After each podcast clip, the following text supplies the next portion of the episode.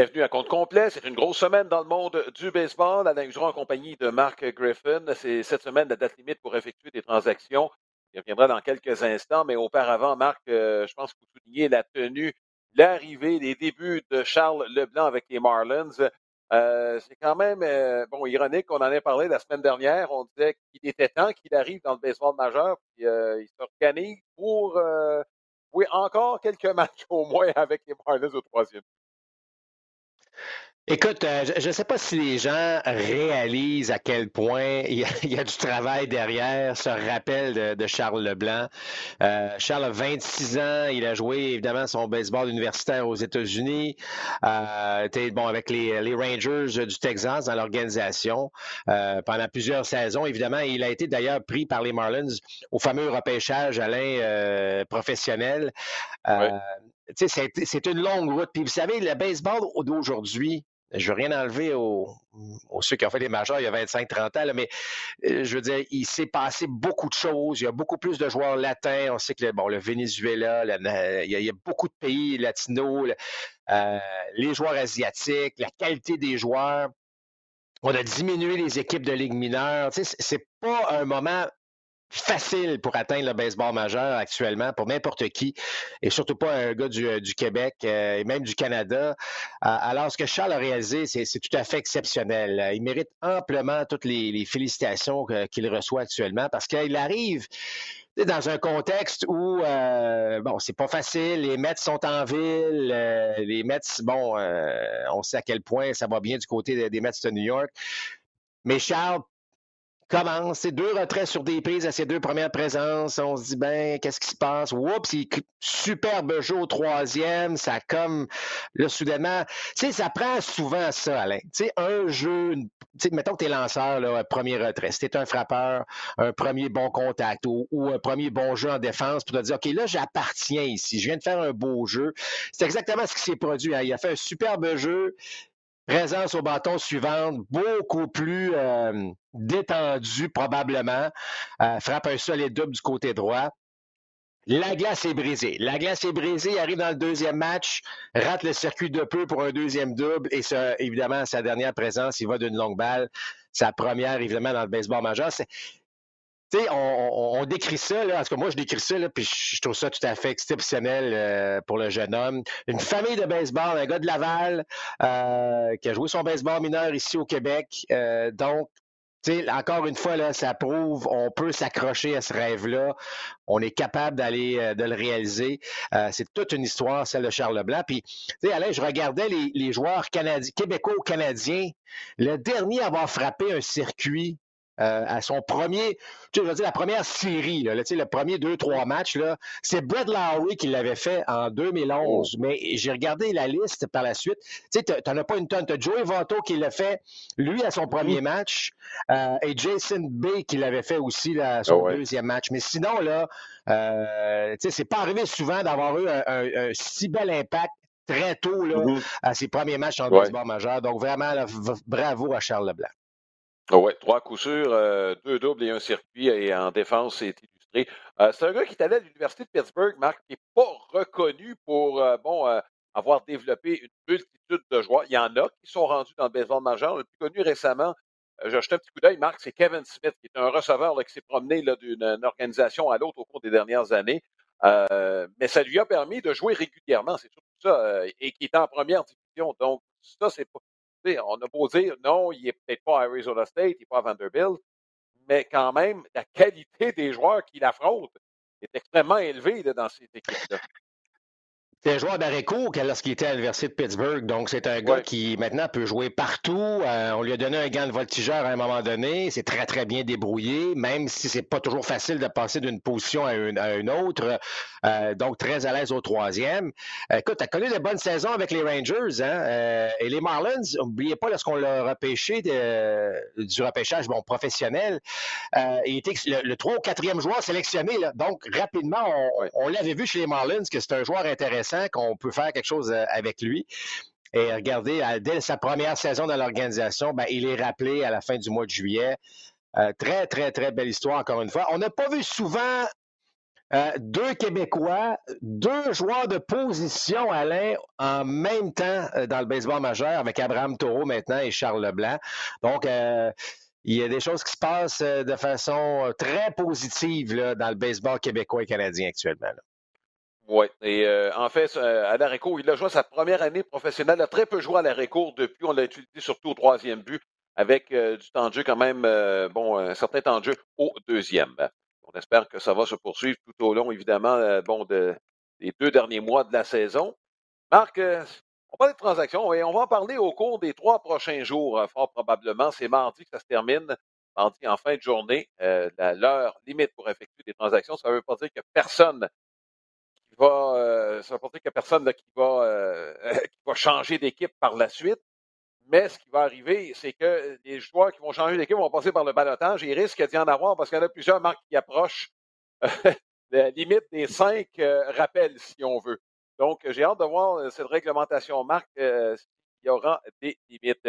Et je veux juste, bon, souligner, Marc, on vient tout juste de l'apprendre, c'est qu'on verra Charles Leblanc, on l'espère mercredi. On présente le match des Marlins. Donc, ce sera à 6h40, le match est prévu. Donc, c'est confirmé mercredi, on verra les Marlins à l'œuvre en fin de journée. C'est une très, très bonne nouvelle, je pense, pour les amateurs de baseball au Québec. Et euh, bon, pour les proches de Charles Leblanc qui sont au Québec, il y en a plusieurs. Euh, on vous annonce ça, c'est tout chaud, on vient de l'apprendre. Bon, transaction maintenant. Il y a deux gros noms qui ont, euh, qui ont changé d'équipe. On va commencer par les Yankees et Andrew Benintendi.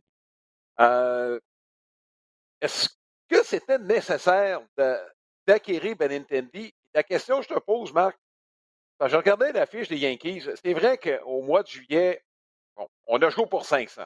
13 victoires, 13 défaites. Mais Marc, on a été de loin la meilleure équipe offensive de toute la Ligue américaine. On a, on a marqué 6 points par match. Est-ce que c'était nécessaire? je te pose la question. Ben, en fait, je, pense, Alain, c'est pour pallier du fait que c'est, selon moi, c'est terminé avec Joey Gallo. L'expérience Gallo est terminée. Frappeur gaucher, on veut avoir cette option-là du côté des Yankees, cette profondeur-là qu'on n'avait pas avec Gallo. On, Gallo, là, euh, on le mettait parce qu'il est là, puis on, mais à un moment donné, ça fonctionne pas. C'est, clair, là, c'est pas un bon mariage, ça n'a pas été une bonne. C'est correct, ça va arriver. Je pense que l'idée était très bonne d'aller chercher Joey Gallo, ça n'a juste pas fonctionné. On cherche les Yankees à s'en débarrasser de toute évidence. Euh, alors, en attendant, ben, on va, on, va chercher un joueur qu'il ne faut pas oublier. Même, je sais, bon, son statut vaccinal fait, fait parler, mais euh, les Blue Jays étaient intéressés avec un frappeur gaucher voltigeur aussi. Euh, donc, je ne vous dis pas qu'on a fait la transaction pour pas qu'il se retrouve avec les Rays ou les Jays, c'est pas ça du tout. Mais, à quelque part, on va le chercher. Il est là. Euh, on n'a pas payé si cher, en fait, pour, euh, pour Benny Tandy. Je compare avec Louis Castillo et les, les, Mariners. On y reviendra dans quelques instants. Mais tout ça pour dire que euh, ce sont les Yankees, c'est correct. Mais, oui, on, marque des points. Tu as tout à fait raison de le mentionner. Mais c'est quand même une fiche de 500. Alors, si on compare ce qu'on a fait en avril, en mai et en juin, ben, la courbe n'est pas vers le haut actuellement sur, le rendement des Yankees. Alors, tu sais, sans, sans, rien brasse, trop brasser, on voulait s'assurer d'avoir euh, de la profondeur pour le dernier droit et surtout préparer l'équipe pour les séries. Oui, écoute, euh, le, MPP global des Yankees au, mois de juillet, c'est au-dessus de 8,50. c'est pas au bâton qu'on a de la difficulté. Euh, tu as parlé du statut vaccinal rapidement, Marc. On a vu qu'il n'y a personne des Yankees qui a été laissé en arrière lorsqu'on est allé à Toronto. Il reste une série au mois de septembre. Mon petit doigt me dit que Benintendi sera en mesure d'aller à Toronto. Je serais très étonné que les Yankees, avant la transaction, ne vont pas aller voir Benintendi. Regarde, on est intéressé, là mais tu vas avoir ton vaccin Johnson Johnson avant d'aller à Toronto. Écoute, je, vais me répondre à ta question ainsi, Alain. Aaron Judge était réticent à se faire euh, vacciner. Ah oui. Ça, je pense que pas un secret. Il s'est fait vacciner parce que, bon, on joue contre Toronto. Puis, euh, oui. Je regarde la saison d'Aaron Judge actuellement, là. Je pense pas que le vaccin l'a trop, trop dérangé. Euh, alors, ce que je veux dire, c'est que, tu sais, euh, Judge connaît la meilleure saison de sa carrière. Écoute, il est au même rythme actuellement que Barry Bonds à sa, saison extraordinaire. Donc, c'est bon. Euh, je pense que ça, c'est un dossier qui pourrait se régler ah quand même assez, assez rapidement. Mais quelle saison pour Aaron Judge? Je sais qu'on en parle moins, c'est la date limite des transactions, mais Alain, il, est sur une séquence tout à fait phénoménale. Rien l'arrête présentement et rien nous indique que ça va cesser non plus. alors, J'aimerais pas ça, moi, de, voir un gars qui va s'approcher des 60 coups de circuit. Euh, on n'a pas vu ça depuis l'ère mmh. stéroïde. Là. Alors, je trouve ça euh, vraiment intéressant pour euh, voir le, grand judge en touchant du bois qu'il reste en santé d'ici la fin de la saison. Oui. Marc, on va faire les Yankees ce lundi soir. On va parler amplement des besoins des Yankees. Ma première vue, ça semble être des lanceurs partants.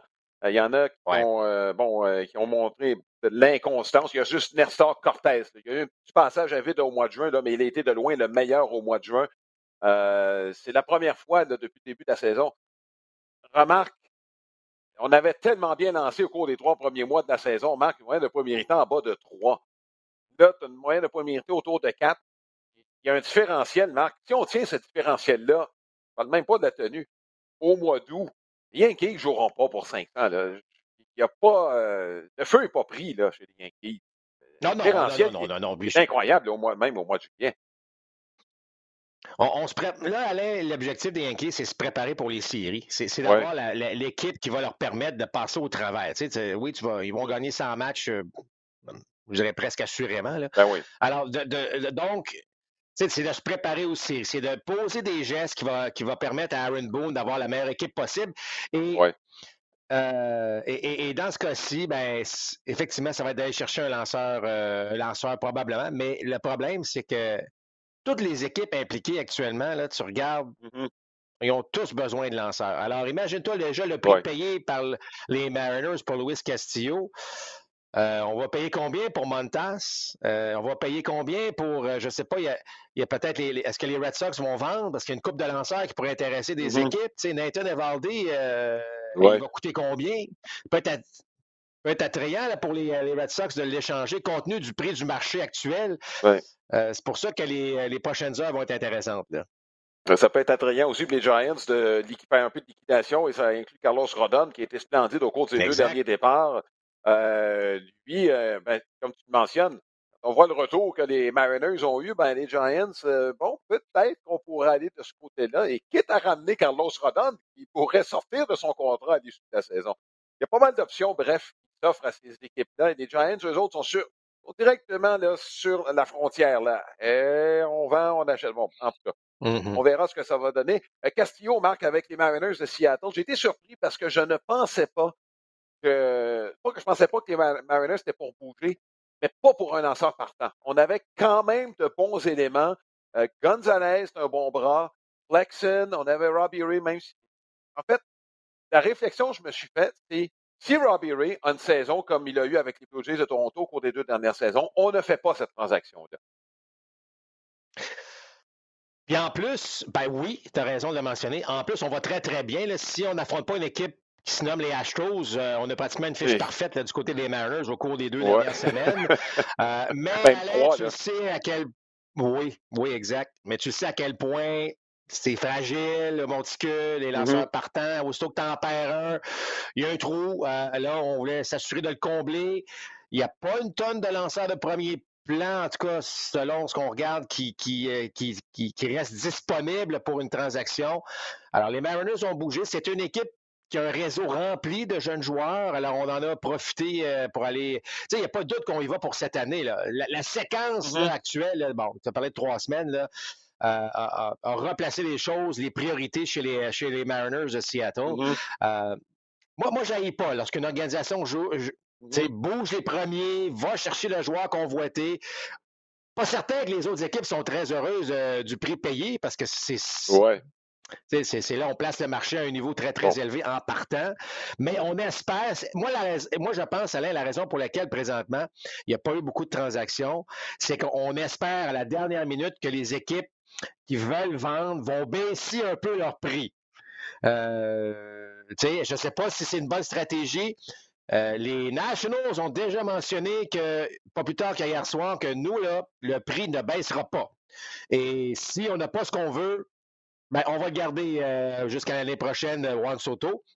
Est-ce que c'est une manière de dire aux gens Regarde, c'est comme ça, il y a peut-être une stratégie derrière tout ça, mais toujours est-il que euh, souvent la stratégie des directeurs généraux à ce niveau-là, c'est d'attendre au dernier instant pour voir si leur prix n'est pas, est pas celui qui est le meilleur ben, dans, le marché actuellement. Mais il y a un danger du côté des Nationals, Marc. Si tu attends l'année prochaine, le prix va baisser. Une année de moins. Je sais que tu vas me dire que c'est deux mois. Pas vrai. Les équipes qui veulent s'auto, c'est pour les séries. Quand même, tu l'aurais pour une journée au mois de septembre. L'important, c'est d'avoir au mois d'octobre. Juillet euh, ou septembre, le Marc, c'est comme si ça comptait à peu près pas. Donc, ah, côté écoute, je pense que tout... on peut se faire jouer un tour. Là. Ouais. Oui, absolument. Mais c'est pour ça que je te dis, est-ce qu'on a dit ça pour mm-hmm. euh, préparer un peu tout le monde? Euh, mais ça reste quand même, selon moi, une possibilité que Juan Soto ne soit pas échangé euh, cette année, en fait, à la date limite de cette année. Je vais te lancer un nom, Marc. J'ai lancé un partant qui n'a pas été mentionné, mais c'est un gars qui a beaucoup d'expérience en série, qui a connu du succès. C'est Madison Bumgarner. Il joue avec les Diamondbacks d'Arizona. On va oublier les Diamondbacks pour cette année. Est-ce qu'une équipe pourrait tenter d'acquérir ce gars-là, compte tenu justement des succès, même si Baumgartner n'a pas les mêmes chiffres qu'il avait dans le passé? Est-ce que c'est quelqu'un sur lequel on pourrait se tourner à un prix moindre? Ben voilà, tu l'as dit. Le prix est tellement élevé actuellement pour bon Montas ou Evaldi ou Syndergaard ou des gars comme tu sais. Alors on va peut-être aller dans tu sais, le palier en dessous, là, ou des joueurs qui. Tu l'as dit, parce que L'expérience des séries, là, ça vaut de l'or. Euh, on dira ce qu'on voudra. Là. Je sais que le gars n'a pas, pas, le même étoffe que. Mais son expérience, sa manière d'agir, son, sa, présence, à la limite, même juste dans le vestiaire, peut avoir une très, très belle valeur. Alors oui, Baumgartner mm-hmm. est un nom intéressant euh, parce que euh, le prix va être beaucoup moindre. Et là, le prix, ben, pour Baumgartner, ben, on comprendra qu'on ne videra pas nécessairement notre réseau de filiales pour un lanceur partant. Donc, des gars comme ça vont faire partie, selon moi, des. Peut-être, c'est peut-être le plan B d'une équipe qui cherche un lanceur partant, mais c'est un plan B qui est quand même, tu sais, à, la limite, tout dépend de ce qu'on offre pour, euh, pour lui, là, mais qui ne coûterait pas trop cher, qui hypothéquerait pas notre réseau de filiales, mais qui permettrait peut-être d'aller. Tu sais, je regarde le rendement de Baumgartner cette année, c'est en dents mais je sais pas, un changement d'air, euh, il arrive dans une organisation où là, on est en pleine course. Peut-être que lui va dire, OK, là, je vais élever mon jeu d'un cran. Euh, il y a une certaine motivation derrière tout ça, en plus de l'expérience. Donc, c'est pas fou du tout de parler d'un gars comme Madison Baumgartner à la date limite. Oui, l'autre nom que je veux mentionner, rapidement, il y, a, une saison affreuse, c'est Patrick Corbin. Mais bon, là, je regarde juste la vélocité, Marc. C'est par là que ça commence quand ça baisse. Mais sa vélocité est à peu près la même qu'en 2019. L'équipe regarde ça. Bon, tu le mentionnes souvent, Marc. Quand tu as un bon lanceur, il y en a toujours un qui va lever la main. Amène-le-moi, je vais le remettre sur les rails. Que, parce que là, ça ne coûtera pas vraiment cher pour un Patrick Corbin, compte tenu de la saison. Ben, euh, euh, en fait, en fait, je te dirais, tout dépend du prix. Là, il y a le salaire, euh, parce qu'il y a quand même un contrat important. Là, euh, donc, est-ce qu'on prend tout ce salaire-là? Est-ce qu'on est prêt à donner un petit peu plus pour que Washington garde du salaire? ça, évidemment, c'est probablement, le, dans le cas de, de, de Patrick Corbin, c'est probablement ton plan C là, dans tout ce que tu as à faire. Tu as le plan A avec les. Bon, Castillo est déjà parti, là, mais les Montas, Syndergaard, on les a nommés. Plan B, les gars comme Baumgartner. Probablement que plan C, euh, on a des gars comme, comme Patrick Corbin. Juste par le fait qu'Alain, pas parce que tu l'as dit, la vélocité est là, mais il y a aussi le côté salaire, puis bon, puis le prix. Ah, Donc, tu sais, euh, malheureusement, tout ça qui entre en ligne de compte. là. Oui, Corbin sous contrat jusqu'en 2024. Là. Euh, on est fait cher la victoire. Ben, ben voilà. C'est pour ça que ça va être pas facile de, le céder, lui-là. Là. Ouais. Tyler Naquin avec les Mets de New York. Moi, je n'ai pas compris cette transaction-là, Marc. Euh, sinon, pour se donner de la profondeur, et je dois admettre qu'à l'attaque, plus grosse menace que Travis Jankowski, c'est très populaire dans le vestiaire, mais les Mets sont là pour gagner. Ils ne sont pas là pour euh, bon, euh, gagner un concours de popularité. Là. je ne vois pas d'autres raisons parce que, dans le fond, je regardais comme voltigeur, Brendan Nemo va continuer de jouer régulièrement contre les gauchers. Starling Marté, écoute, il a une très bonne saison contre les droitiers et les gauchers. Quand tu regardes l'ensemble de sa carrière, c'est à peu près kiff-kiff. Mark Cana, sa principale qualité, c'est d'avoir un bon œil au bâton. Puis ça, c'est contre les droitiers et contre les gauchers. J'avoue ne pas avoir compris trop trop. C'est ça, bon, c'est ça. Meilleure option donc que Jankowski, s'il arrive quelque chose. Buck Showalter regarde son équipe. Bon, qu'est-ce qui... un peu comme Aaron Boone. Euh, là, on, se prépare pour une série. Euh, on essaie de voir qu'est-ce qu'on a, profondeur. Est-ce qu'on peut aller chercher pour un prix qui est raisonnable? Est-ce qu'on peut avoir ce coup de bâton-là? Euh, Naquin qui court bien aussi, un paquet de facteurs qui rentrent en ligne de compte? Je ne sais pas si c'est un hasard, mais euh, euh, Marcana, soudainement, à l'arrivée de Naquin, un, match de trois coups sûrs. Bon, tu sais, c'est ça. Bon, c'est pas une transaction de premier plan. Euh, Jacob DeGrom revient mardi. Je ne dis pas qu'il va lancer un match euh, de sémanche sans, sans, donner de points, mais là, soudainement, on commence à avoir une stabilité. Si jamais ça va bien avec DeGrom, une belle stabilité au niveau du monticule. Diaz va bien en fin de rencontre. Un peu de profondeur avec les joueurs d'opposition. On est sans aucun doute en train de, se préparer, de se doter de profondeur pour euh, la prochaine étape du côté des Mets. Bon, Écoute, l'ajout principal sur lequel on compte, c'est Jacob de Grom. Ça, c'est sûr, du côté des Mets de New York. je veux dire, c'est la, bon, les meilleures transactions, souvent, c'est celles qu'on ne fait pas. Dans le cas de, de Grom, écoute, tu ne payes rien. Tu as un gars qui s'en vient. Dans le fond, lui, c'est comme si on lui donnait quelques semaines pour se remettre sur les rails pour qu'au mois d'octobre, tu sois en forme. Oui, c'est exactement ça. Euh, là, je pense que dès son premier départ, là, euh, on, va, on va limiter son nombre de tirs. C'est pas un gars qui va lancer ses manches. Là. Je, l'ai mentionné tantôt. Là. On va regarder. Ça n'a pas été euh, une domination totale lorsqu'il a fait ses départs au niveau 3A. mais si on a pris la décision qu'il revient, c'est parce que, bon, les médecins ont pris la décision, ont été inclus dans la décision, comment il se sent. Il y a un paquet de facteurs là, qui fait en sorte qu'on commence mardi. Là. Les Mets jouent contre une équipe, euh, c'est pas une équipe de premier plan, ça m'échappe, là, mais mm-hmm. c'est pas euh, un duel qui va. Tu sais, on n'affronte pas les Yankees, par exemple, on n'affronte pas une équipe de premier plan euh, du côté des Mets de New York. On a choisi le moment pour le faire. ça, c'est certain, là, mm. pour qu'ils soient intégrés de façon, je dirais pas plus facile, mais dans un contexte qui va être plus favorable pour The Grum. On joue contre Washington en début de semaine, donc euh, formation ça, pourrait être amputé de quelques joueurs le mercredi, comme par hasard. Euh, on pas beaucoup. Euh, écoute, on a parlé beaucoup de Juan Soto, mais le prix pour pour Contreras là, à Chicago, excuse là, mais euh, ça ne pas donné ça non plus. Puis, bon, écoute, dimanche, on a, on a, fait le match. Puis Castillo agissait comme quelqu'un qui euh, se serait comme c'était terminé avec les Cubs. Vraiment, euh, vraiment, euh, chaque bon, on, se rappelle des images qu'on a vues lors du dernier ah match au Wrigley Field et même dans le match après hier, encore des espèces ah d'accolades à Contreras. Euh, oui, j'ai, ben, écoute, probablement qu'il y a de l'information que nous, on n'a pas, là, mais euh, il semble qu'il va, être, euh, va bouger. Ben, je ne serais pas surpris, évidemment, là, compte tenu aussi de sa valeur. Ian Happ également, du côté des Cubs, pourrait changer. Je sais que les Blue Jays sont très sérieux pour Ian Happ. Mais Contreras, écoute, Alain, tu as vu là, dans tout le baseball majeur là, combien d'équipes au niveau du poste de receveur on peut dire qu'il y a une belle stabilité attaque-défense. Il n'y en a pas une tonne, Il n'y en a vraiment pas une tonne. Euh, et ça, ça inclut euh, les Astros de Houston.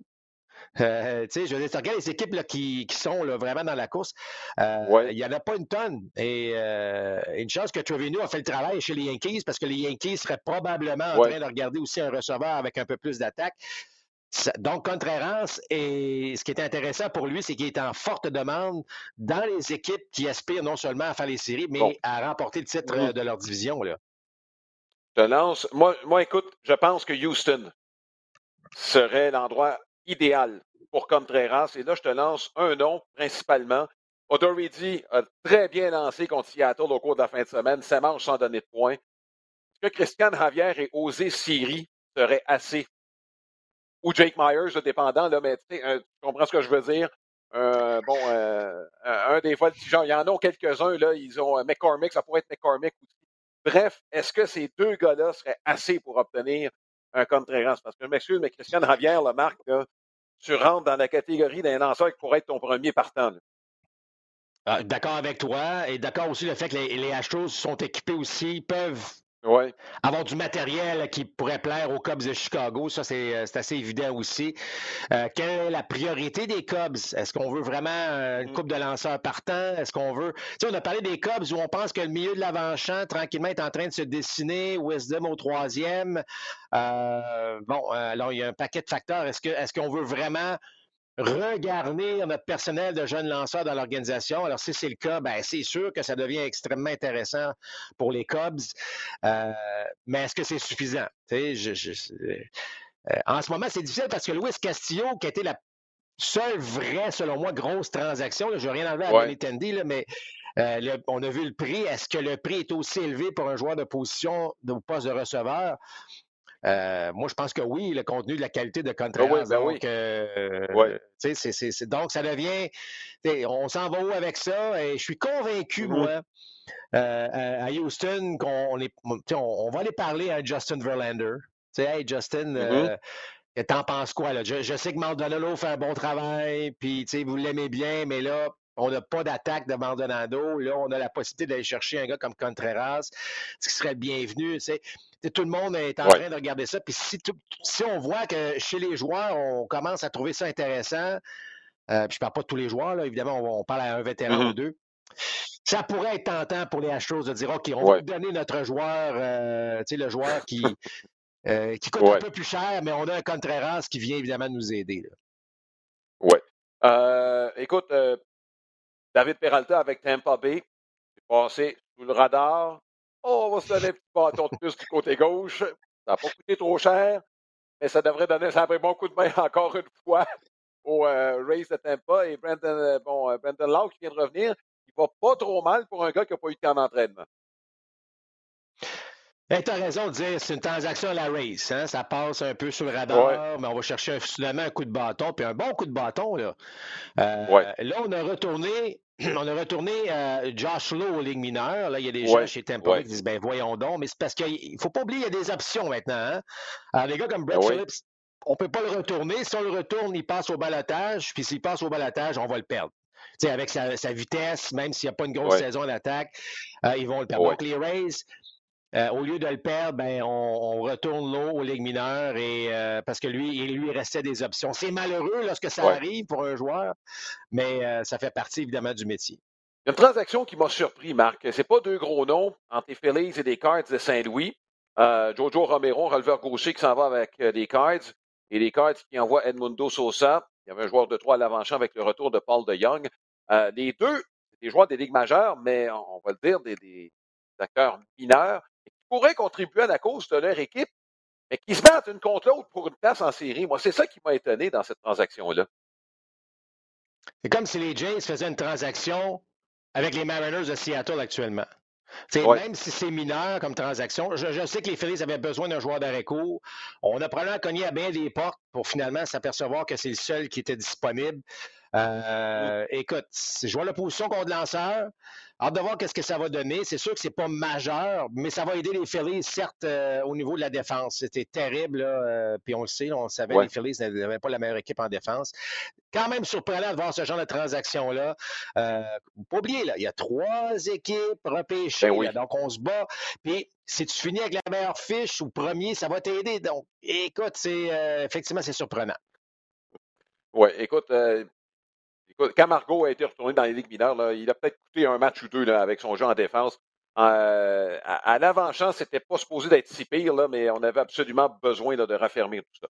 Marc, euh, deux autres euh, trucs sur lesquels je vais m'arrêter. Les Blue Jays de Toronto, il n'y aura pas de nouveau stade, à court terme à tout le moins. 300 millions d'investissements pour rénover le domicile des Blue Jays de Toronto. Marc, moi, je pense que c'est une excellente décision. et la simple raison, c'est que, mettons qu'on veut un nouveau stade, tu vas avoir un meilleur endroit à Toronto, dans le centre-ville, que où est situé présentement le domicile des Jays.